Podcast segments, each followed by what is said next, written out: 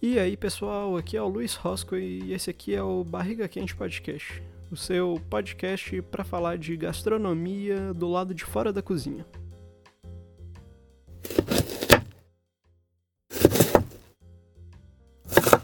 Já diriam os titãs: bebida é água, comida é pasto. Você tem sede de quê? Você tem fome de quê? Se, como gastrônomo, a comida volta a ser só comida todo o processo de valorização cultural pela qual temos lutado e tentado tornar relevantes, toda exaltação cultural é desconstruída. Esse projeto falho de onde se retira do processo de alimentação uma carga conceitual é transformar toda comida em pasto. Comida é arte, comida é cultura, é diversão e também é necessidade. Cabe aos gastrônomos e principalmente à figura de chefes, mesmo os mais caricatos, a valorização do seu trabalho e dessa luta de anos. Projetos de regulamentação da venda de queijos de leite cru, as plantas alimentícias não convencionais, a visibilidade, a profissionalização da mão de obra. Nada disso ocorreria se a comida fosse apenas pasto.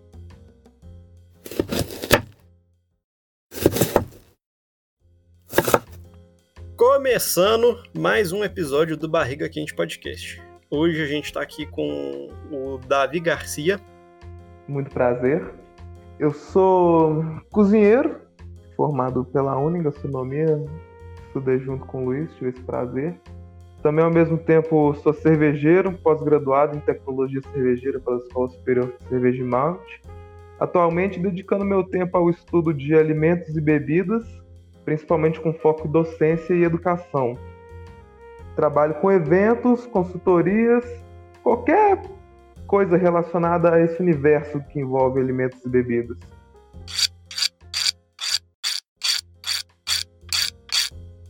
O tópico hoje que a gente já tinha combinado ali tudo é sobre a gourmetização e a desgourmetização. Eu essa semana eu li um texto, eu te mandei um print e um excelente texto por sinal. A primeira pergunta que eu vou te fazer, e a gente vai ler e definir junto aqui a nossa definição, é o que é gourmet. Pelo dicionário, gourmet é o indivíduo que é bom apreciador e entendedor de boas mesas, de bons vinhos e se regala com finos acepipes e bebidas. Esse é o dicionário. E a Wikipédia, gourmet é um ideal cultural associado com a arte culinária da boa comida e bebida do haute cuisine, alta cozinha. A palavra gourmet tem ascendência francesa e seu significado original designava dos bons apreciadores de vinho. Quando a gente fala que gourmet é um indivíduo apreciador, por, pela definição, ou gourmet é um ideal cultural, quando que a gente começa a perder esse valor de gourmet? Eu acho que a gente começa a perder esse valor de gourmet quando a gente começa a utilizar isso de forma totalmente exagerada e procurando colocar o gourmet em tudo simplesmente para se autopromover e em 99% dos casos como marketing geralmente. Porque tudo aquilo que é bom e você fica exagerando acaba se tornando enjoativo. Isso vale para tudo. E eu acho que está acontecendo isso com o gourmet agora. Mas quando a gente fala de que gourmet é, a gente acaba perdendo, no exagero e como marketing, a gente entra num, num assunto que é, por exemplo, uma, uma moça, um senhor, alguém assim que tá vendendo uma coxinha, que tá vendendo essa coxinha a dois reais e quando essa pessoa coloca a palavra gourmet, ela consegue vender a cinco e aí ela consegue tirar um pouco a mais de renda no final do mês para ela. Você não acha que isso é, é, algo importante, algo que a palavra gourmet valorize? Eu acho que o que devia ser valorizado não é o fato dela vender uma coxinha a mais por esse preço a mais, porque ela deveria prezar por uma qualidade melhor pela coxinha dela. Muitas vezes ela preza, mas o nome gourmet por ele estar sendo tão usado em definições chulas e não adequadas, muitas vezes ele acaba desvalorizando o próprio produto da pessoa, porque hoje em dia tudo é gourmet. Então isso acaba criando um enjoo, como eu disse antes, da palavra gourmet. Eu acho que muitas vezes isso afasta as pessoas. E para você gourmetizar uma coxinha, você não vai vender uma coxinha gourmet a 5 reais. Acho que coxinhas gourmet são vendidas a 15, 20 reais. Não vou citar nomes, mas se você quiser eu te apresento alguns lugares que vendem coxinhas nesse nível. São excelentes, mas não valem o preço. Você pega, por exemplo, a Jacinta, que é uma cervejaria que tem a coxinha cremosa da Jacinta. Eles não vendem ela como coxinha gourmet, vendem como coxinha cremosa. E é uma das, se não as melhores coxinhas que eu já comi da minha vida, talvez perdendo apenas para da Roça Grande, que não se vende como coxinha gourmet, ela se vende como coxinha de galinha caipira. Então, muitas vezes a pessoa perde uma identidade colocando só um gourmet, sendo que ela poderia agregar muito mais ao prato dela. As duas coxinhas poderiam se chamar coxinhas gourmet. Mas a coxinha cremosa da Jacinta e a coxinha de galinha caipira do Roça Grande, elas, pelo nome, elas já criam uma identidade. Inclusive, se você joga gourmet no Google Imagens, a primeira linha, eu, aqui eu estou usando o computador, as duas primeiras linhas de imagem eu consigo ver dois, quatro, cinco imagens de chup-chups. Famoso geladinho, famoso sacolé. Tá aí uma coisa aqui que apareceu, cara, que eu tenho que dizer que é impressionante. Pipoca gourmet. E a pipoca gourmet, ela tem uma presença na minha vida, porque o meu pai foi um aniversário e ele comeu uma pipoca gourmet. E ele chegou em casa falando apenas sobre pipoca gourmet. E o meu pai, quando ele pega alguma coisa para fazer, ele que nem eu, ele quer explorar ao máximo e desbravar ao máximo. E meu pai virou um aficionado por jogar pipoca gourmet no Google. O histórico de Google do meu pai se resume pipoca gourmet. E aí, meu pai chega, ah, Davi, fiz uma pipoca gourmet. E aí você tem pipocas de leitinho, pipocas de doce de leite, pipocas de óleo. Basicamente, mais infantilizadas ainda e que conseguem ser muito boas.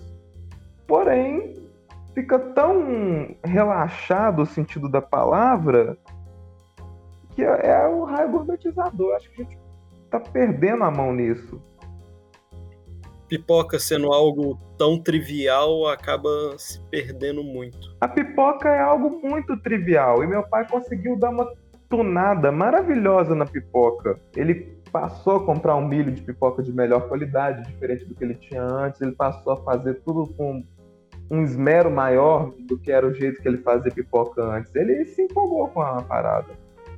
Só que, cara, eu acho que não teria como a gente chamar uma pipoca de gourmet. Só se, sei lá, meu pai mexe com agricultura também, às vezes ele anima a plantar o milho de pipoca. Aí seria artesanal, que é o que eu acho que estaria mais adequado, inclusive. E o artesanal vai ser o novo gourmet? Cara, o artesanal vai ser o novo gourmet. Só que eu acho que tem um lado bom no artesanal.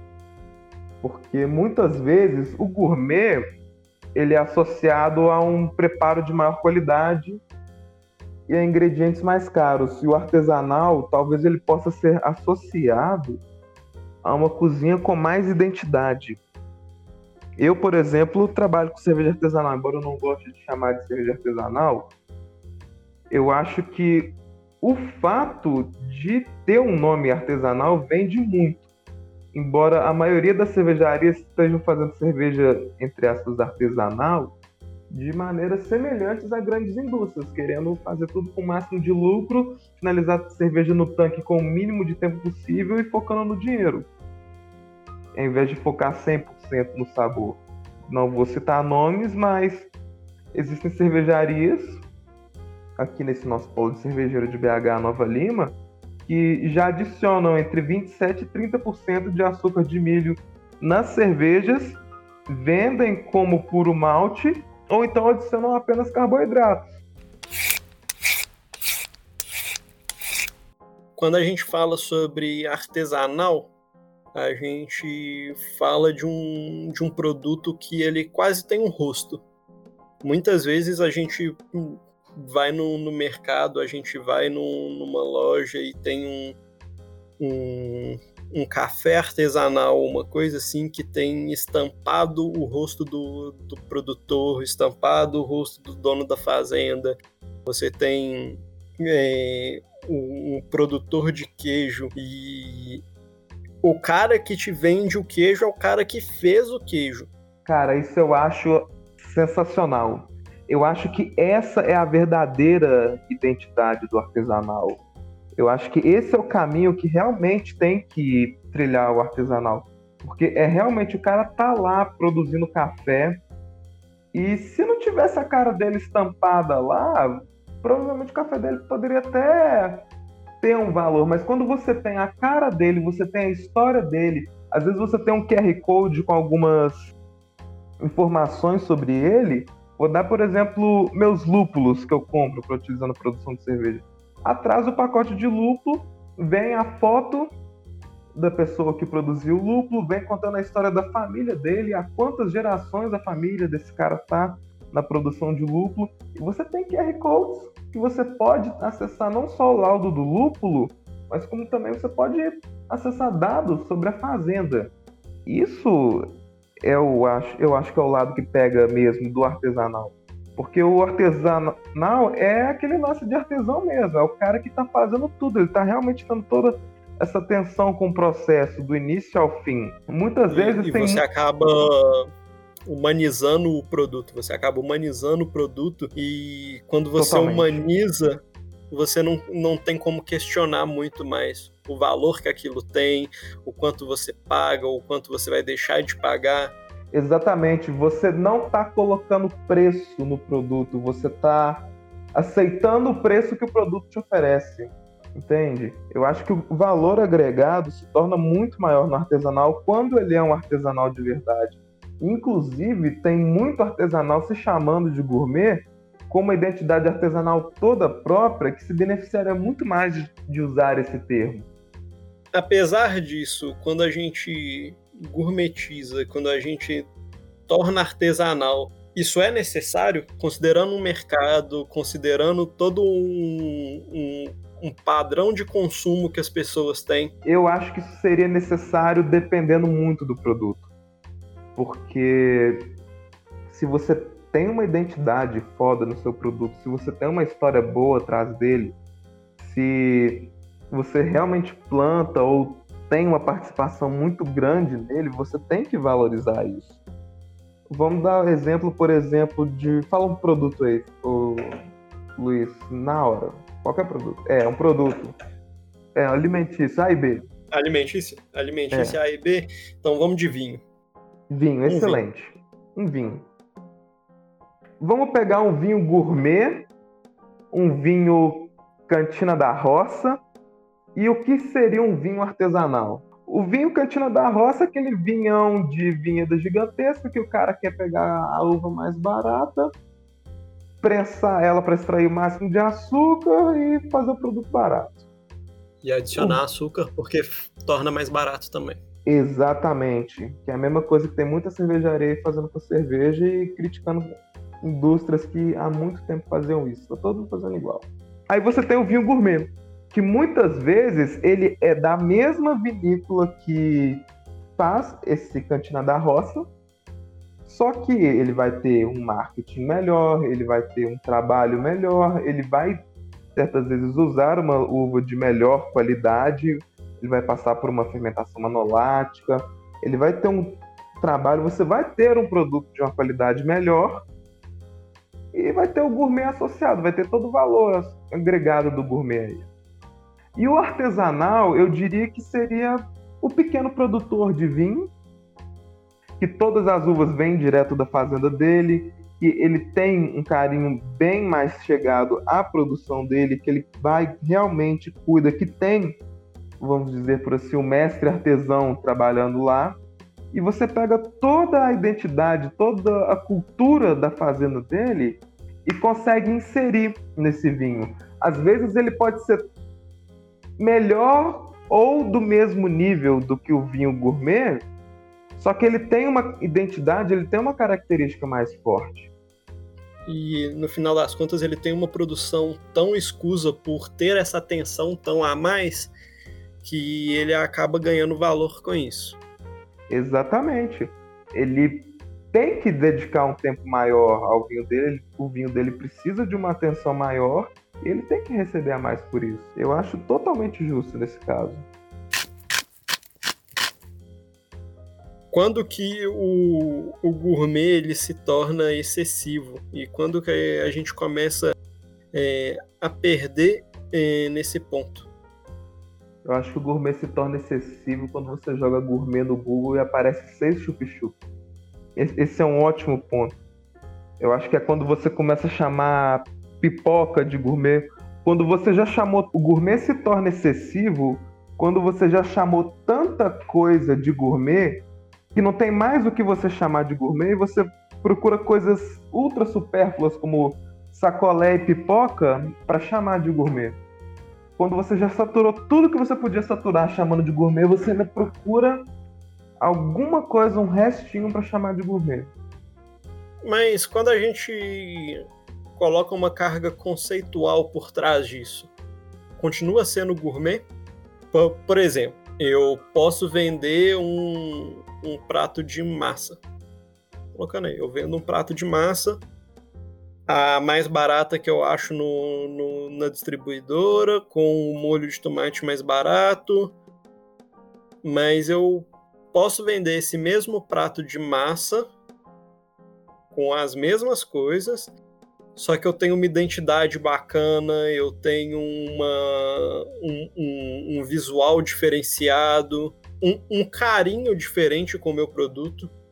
É importante eu colocar é, esse tipo de coisa.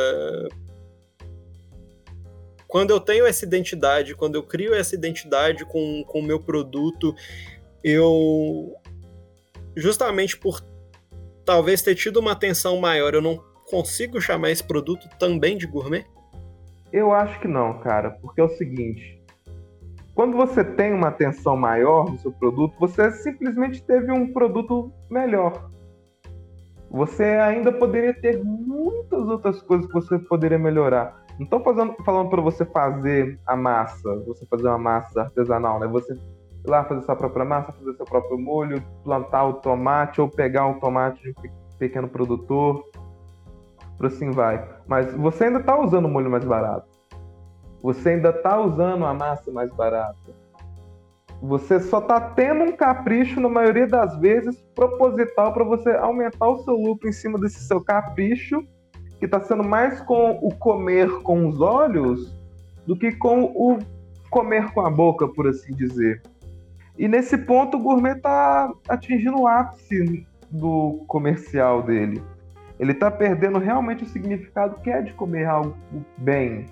Comer e beber bem, não comer e beber bonito, vamos por assim dizer.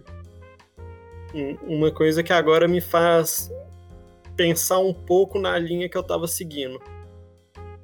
Comer e beber bem é diferente de comer e beber bonito desgourmetização, então, ela é necessária.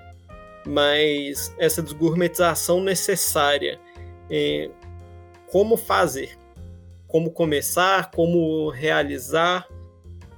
Acho que o primeiro passo é educação.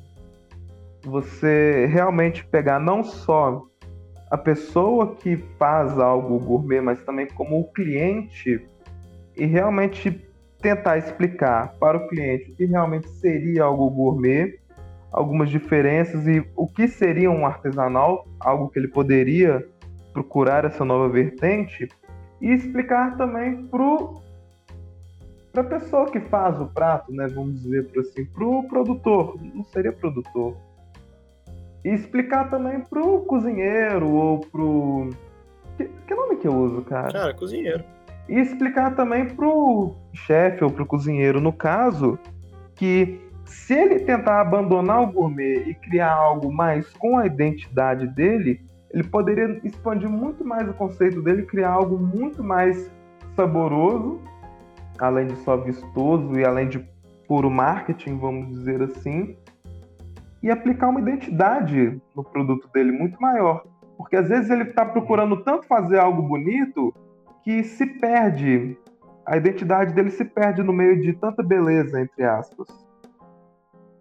Eu, eu acredito que qualquer processo que a gente queira realizar, uma reformulação que a gente queira fazer dentro do, da área da alimentação, ela tem que começar com quem faz, mas ela tem que atingir um público diferente, ela tem que atingir quem vai comer no final porque não adianta a gente vir aqui conversar de desgourmetização, ou a gente vir aqui conversar, por exemplo, no, igual no último episódio, sobre é, como é trabalhar dentro da cozinha quando quem senta na mesa para comer, quem compra e leva para casa para comer, no, quem consome no final não se importa.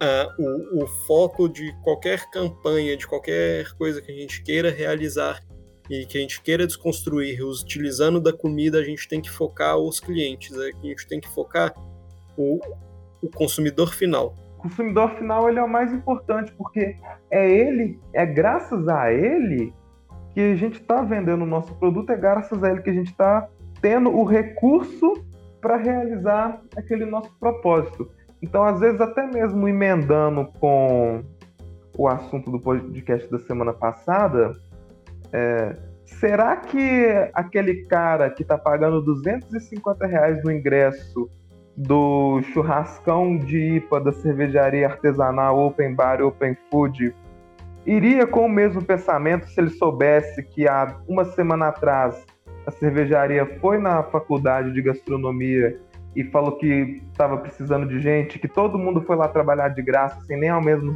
receber um auxílio transporte? Será que ele teria o mesmo pensamento? Será que ele não daria uma cobrada ou pensaria duas vezes?